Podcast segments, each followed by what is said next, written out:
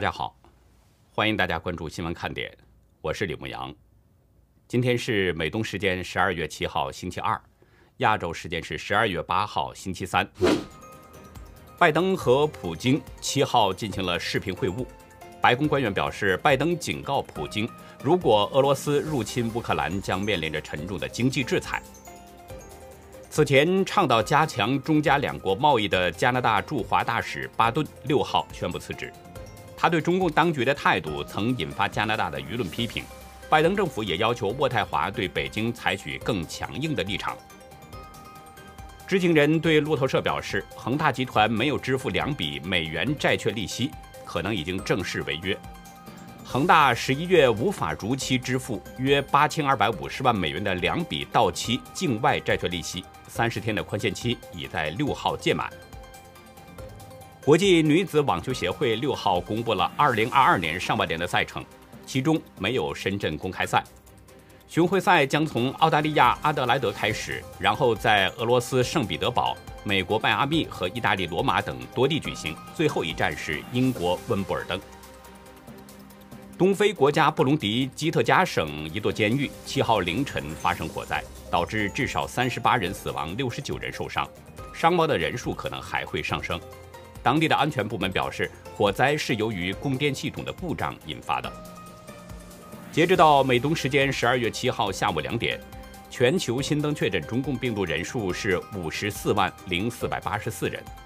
总确诊人数达到了两亿六千六百六十八万零五百六十一人，单日死亡是六千零三人，累计死亡总数是五百二十七万七千三百五十三人。下面进入今天的话题。美国正式外交抵制北京冬奥会，西方国家纷纷做出了表态跟进，中共竟然出现了两种截然相反的说法。七旬老人的甘蔗被几十名城管抢走之后，网络舆论开始发酵，倒逼的当地政府不得不低头道歉。可是道歉中却泄露了一个外界不为所知的内幕：城管不是临时工，而是第三方的外包人员，每年的承包费用六百多万。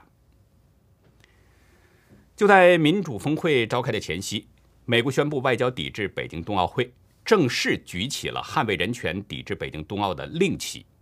紧随其后，美国的盟友开始陆续表态了。英国副首相、司法大臣蓝陶文在美国表态之前就已经表示，以个人名义加入抵制行列。此前，英国的下议院议长也透露，英国的部长们没有预定北京冬奥会的门票。新西兰是首先发声，不会派任何部长出席北京冬奥会。新西兰副总理罗伯逊在今天表示，这个决定是在十月份就已经向中方表明了，与中共病毒疫情有关，与美国的外交抵制无关。尽管罗伯逊是着意强调是疫情原因，但是这个时机太过于敏感了，很容易让人与外交抵制联系起来。早也不公开，晚也不公开，偏偏在美国宣布外交抵制北京冬奥的关键点。公开表态不派官员参加，其中这个意味不用多说了。美国的其他盟友还没有公开表态会不会正式的外交抵制北京冬奥，但是他们的说法同样让中共紧张。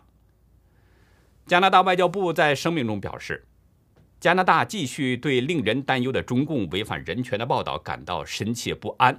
我们接到了美国做出有关决定的通知，我们会继续与我们的盟友和伙伴。讨论这个问题。法国总统府表示，已经注意到了美国的行动，将在欧洲层面就此事进行协调。声明中指出，当我们对人权感到担忧时，我们会告诉中国人，我们在去年三月已经对在新疆的侵犯人权行为采取了制裁措施。法国是欧盟成员国当中的大国，它所起的这个作用是不容忽视的。如果在法国的这个协调之下，那么欧盟集团假如说一起跟进的话，那就是欧洲的二十七个国家都对北京冬奥会进行抵制。需要注意的是，欧洲议会在今年的七月曾经通过一项不具约束力的决议，敦促欧盟及成员国的官员不要前往北京冬奥会。而且昨天，欧盟还延长了对中共侵犯维族人权官员的制裁。欧洲议会中国代表团主席包瑞汉对德新社表示，布鲁塞尔已经证明独裁者习近平的团队是错误的，在必要时，欧盟将划出明确的界限。日本首相岸田文雄表示，日本会从对奥运会和日本外交的意义等方面进行综合考虑，从国家利益出发，做出自己独立的决定。但是，岸田文雄所属的自民党内部保守派在敦促他，要求岸田快速做出外交抵制的决定，认为政治家不应该出席。在野党也在推特发声，如果岸田政府也标榜人权外交。就不要自始至终都含糊其辞。日本应该表示正在研究外交抵制。澳大利亚表示仍然在考虑对北京冬奥会的立场。不过早前莫里森政府曾经表示正在考虑是否外交抵制。也有消息说澳洲在等着美国的行动。现在美国已经有行动了。众所周知，美国是自由世界的领头羊。之所以把美国称为领头羊，是因为美国的行动常常会带动盟友伙伴一起跟进，也就是人们常说的羊群效应。那现在领头羊已经有了行动了，正式外交抵制北京冬奥会，美国的盟友们会不会再次出现羊群效应呢？美国众议院外交关系委员会首席共和党人迈克尔·麦考尔声明说：“我敦促拜登总统。”鼓励美国的盟友和伙伴加入我们的外交抵制，要国际奥委会和中共为其无视人权而承担责任。他说：“这些奥林匹克赛事是让中共将其包括种族灭绝在内的人权暴行正常化的一个关键机会，而自由世界必须团结起来，对其说不。”美国之音认为，一些盟国预计不久后会做出类似的决定。也就是说，美国的一些盟国很可能会跟进抵制。从目前这些国家的表态来看，虽然说法上还不太明确，但其实已经带出了准备外交抵制的这个意思。不过呢，我们还是需要接着观察，看看美国的这些盟友们是不是跟进，以及何时跟进。估计美国盟友们表态的时间也不会拖得太长，很可能就在九号、十号举行民主峰会的前前后后。其实现在这个阶段对中共来说啊是最难受的时候，因为这是一种心理上的折磨，这种精神痛苦是最不好的。所以呢，当美国宣布外交抵制北京冬奥会之后，中共内部好像是出现了精神错乱的表现。白宫宣布外交抵制北京冬奥会的决定是在昨天下午，正是中国的时间呢，今天的凌晨，所以在北京的中共官员们反应的稍微了慢了一些。而是呢，在美国的中共使馆这边率先有了反应。中共大使馆的发言人刘鹏宇在推特上表示，政客们呼吁抵制奥运会，是为了自身政治利益和故作姿态。他声称，事实上没有人关心这些人来不来，这对北京冬奥会成功举行不会有任何影响。刘鹏宇的这种强调呢？是延续了中共常驻联合国代表张军在联大会上的那个说法。张军当时说：“你来或者不来，北京冬奥会都在这里，必将成功。”但是在北京的中共官员跟他们的说法并不一样，他们好像很在乎美国是不是外交抵制北京冬奥会。在今天的记者会上，中共外交部发言人赵立坚表示，中方强烈反对。美国宣布不派官员出席北京冬奥会，声称已经向美国提出了严正交涉，并且会坚决反制。当媒体追问中共反制的具体措施是什么的时候，他只是说美方将为其错误行径付出代价，请大家拭目以待。中共外交人员在同一个问题上出现两种不同的说法，难道是精神错乱了吗？其实，在美国正式宣布外交抵制之前，北京外交圈内的人士普遍认为，美国只是在口头上喊一喊，不会真正的外交抵制。但事实并不像北京外交圈人士的猜测，美国真的宣布了外交抵制，已经是局势发生了变化。美国的举动很可能出乎了北京的预料。这一个措手不及，于是就出现了两种不同的说法。其实，中国的这种自相矛盾的情况，反映出的是北京当局的压力很大。因为美国如果带动西方国家做出一致行动的话，那就相当于是自由世界与中共的一次划线。冬奥会过去之后，人们就会看到中共在国际上孤立的越来越明显。独立学者查建国对自由亚洲表示。美国外交抵制北京冬奥对奥运会本身不会有什么影响，但是对北京在国际上的地位会有很大的负面影响。人们会想，这些国家为什么会有外交抵制呢？所以现在的北京一定是相当紧张的，就担心有国家跟进美国的动作，而为了避免西方国家跟进，中共很有可能会对美国采取一些报复行动。长期关注美中关系的中国评论人士维新对自由亚洲表示：“从赵立坚的狠话来看，中共可能对美国会有报复动作，以此来对美国的盟友形成贺阻。但实际上，中共反制美国的空间很小，而且中共如果对美国采取反制措施的话，还可能会引发外交战。”维新认为，会把美国政府的外交抵制从一个象征性的。可能并不会给中国带来经济损失的象征性的外交行动进一步升级和扩大化，这才是值得关注的。也许这些外交战升级的扩大化，导致中美在外交层级上以外交战的方式进行。所以说，现在的北京真的是非常难受，报复还是不报复，这是一个两难的选择。不报复吧。以往吹嘘的大国形象将严重受损了，人们会看到利害国实际是个纸老虎，而且美国的盟友可能会跟进美国的动作，也会外交抵制北京冬奥。如果报复的话，可能会引发美中外交战升级，甚至可能会延烧到其他领域，这更不是中共愿意看到的。不管北京当局怎么处理美国的外交抵制。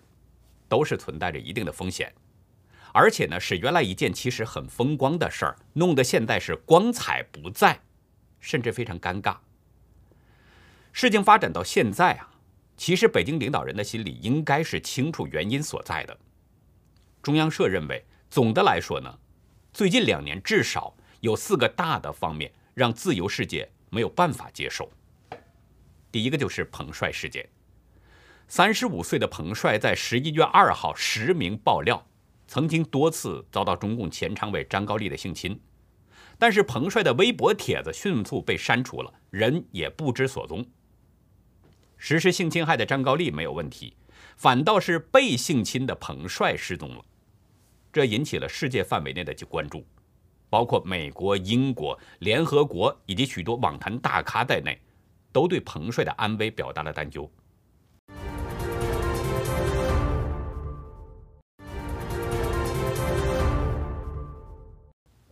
在压力之下，北京安排了国际奥委会党支部出面，两次为北京洗白，甚至国际奥委会的巴赫书记呢还亲自出面向世外界啊澄清彭帅安好。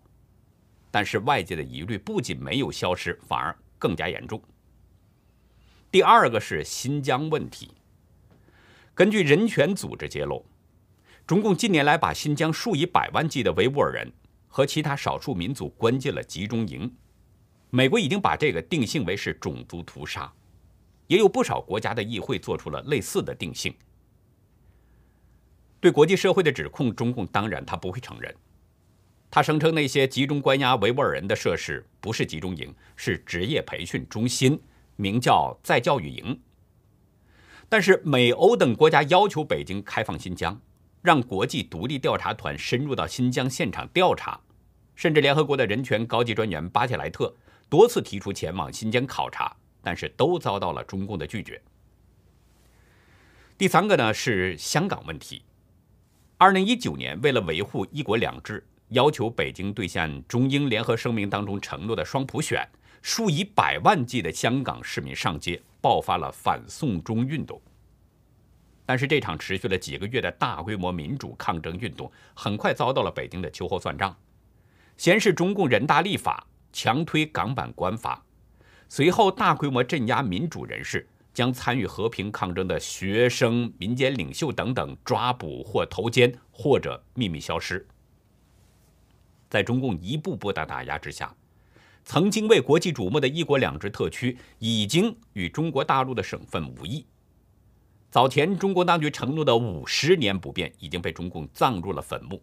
英国被中共耍了，美国被中共耍了，整个西方国家都被中共耍了。第四个问题呢，就是疫情。去年年初阶段，在武汉爆发的疫情，中共当局继续采取了他的惯常手段，隐瞒真相。中共最初对世界声称疫情已经被控制，而且利用世界卫生组织帮着撒谎。同时放飞携带病毒的人们前往世界各地，使病毒迅速传遍了整个世界。在病毒不断侵袭和变种之下，即使是在炎热的夏天，人们也不得不戴着口罩。而即使这样，还是有数以亿计的人群被感染，数以百万计的人群失去了生命。到目前为止，全球感染中共病毒的总人数已经接近两亿七千万。被中共病毒夺走生命的人数早已经突破了五百万，而且这些数字每天都在上升。疫情什么时候能够被控制，没有任何人能够知道。早前就有几十个国家向中共追讨索赔，要求中共承担罪责。这笔账即使现在不能清算，早晚还是要算的。前面提到的这四件事是发生在最近两年的。都让西方尊重人权的国家无法接受。可是事实上，中共还有很多侵犯人权的罪恶一直都在进行着，比如对法轮功的迫害已经持续二十多年了，而且中共在活体摘取法轮功学员的器官贩卖牟利。再比如，中共对西藏的镇压和迫害，中共要抹杀西藏的传统文化等等，这些都是西方国家所关注的。正是由于中共大面积的侵犯人权，制造下罄竹难书的罪恶，所以才招来了外交抵制。中共原以为，北京在举办了夏季奥运会之后，再举办冬季奥运会呢，可以使北京成为历史上第一座双奥城市，可以使他的伪光正被粉饰的更加具有迷惑性。但是现在，中共侵犯人权的罪恶已经被世界关注了。冬奥会还没有举行，就已经失去了它应有的光彩。不仅没有给它进行粉饰，相反却带来了制裁，弄得中共是灰头土脸、颜面尽失，搬起的石头重重的砸在了自己的脚上。今天打开微博热搜啊，发现有三个差不多的标签，都是关于江苏南通城管抢甘蔗的后续部分。都表示说，当地政府登门还了甘蔗，并且向老人道歉了。事情呢是发生昨天傍晚，在推特上流传着一段视频，其中显示几十名身穿制服的城管人员团团围住了一位骑单车的老人，暴力抢走了老人车上的长长的甘蔗。事情发生在江苏南通市三星镇，被抢的老人姓张，今年七十三岁。当地村干部表示，老人家中呢有两亩地，主要就是靠卖甘蔗为生，平均一根甘蔗卖七元人民币左右。现在呢正是甘蔗收获的季节，所以老人在当天骑单车从通州区川港镇老家驮着甘蔗到离家不太远的三星镇准备售卖，以补贴家里生活。结果还在行走当中就遭遇到了城管的包围。老人单车上的那些甘蔗全都被抢走了，放到了净通市容的车上。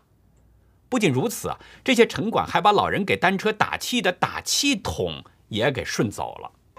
现场有老人的哭声。老人的孙女张女士看到视频之后，这才知道爷爷的遭遇。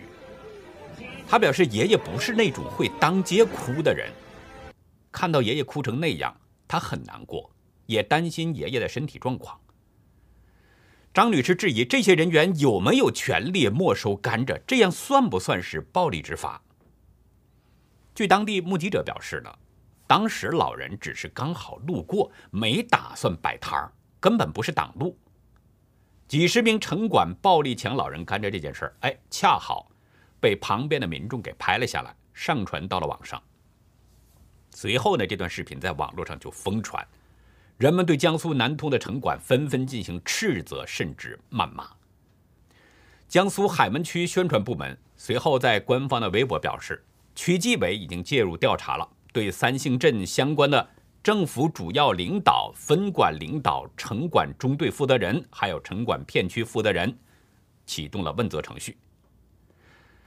的确看到呢，在微博上啊，有消息说三星镇政府呢已经登门向老人道歉了，并且呢还有村民见证等等。至于是真是假，道歉是不是真诚，我想大家心里都有一杆秤在衡量。如果不是网友把视频给发到网上，如果不是舆论在快速的发酵，当地纪委会介入调查吗？相关的责任人会被问责吗？当地的政府会退还老人的甘蔗吗？政府官员会屈尊下驾到老人家里去道歉吗？另外，处理了相关的责任人，退还了老人的甘蔗，这个道歉就完事儿了吗？七十三岁的老人，如果因为惊恐或者是过度伤心等原因造成身心损伤，该怎么补偿呢？事实上，这些人都是被当地政府指使允许之下，他才这么干的。就在这件事在网络上发酵之后啊，昨天晚上，三星镇政府在低头认错当中，无意当中透露出了一个外界不为所知的内幕。三星镇政府表示，身穿保安制服的城管是第三方市容公司人员，按合同承担市容管理的相关工作。当地官员还称，现场处置过程简单粗暴，与约定工作要求格格不入。并且呢，声称已经暂停了这家公司相关责任人的工作，并启动调查问责等等。大家注意，三星镇政府说的不是临时工，而是履行合同的第三方市容公司人员。换句话说，三星镇政府的城管执法已经外包出去了。大陆红星新闻调查发现，在今年的四月啊。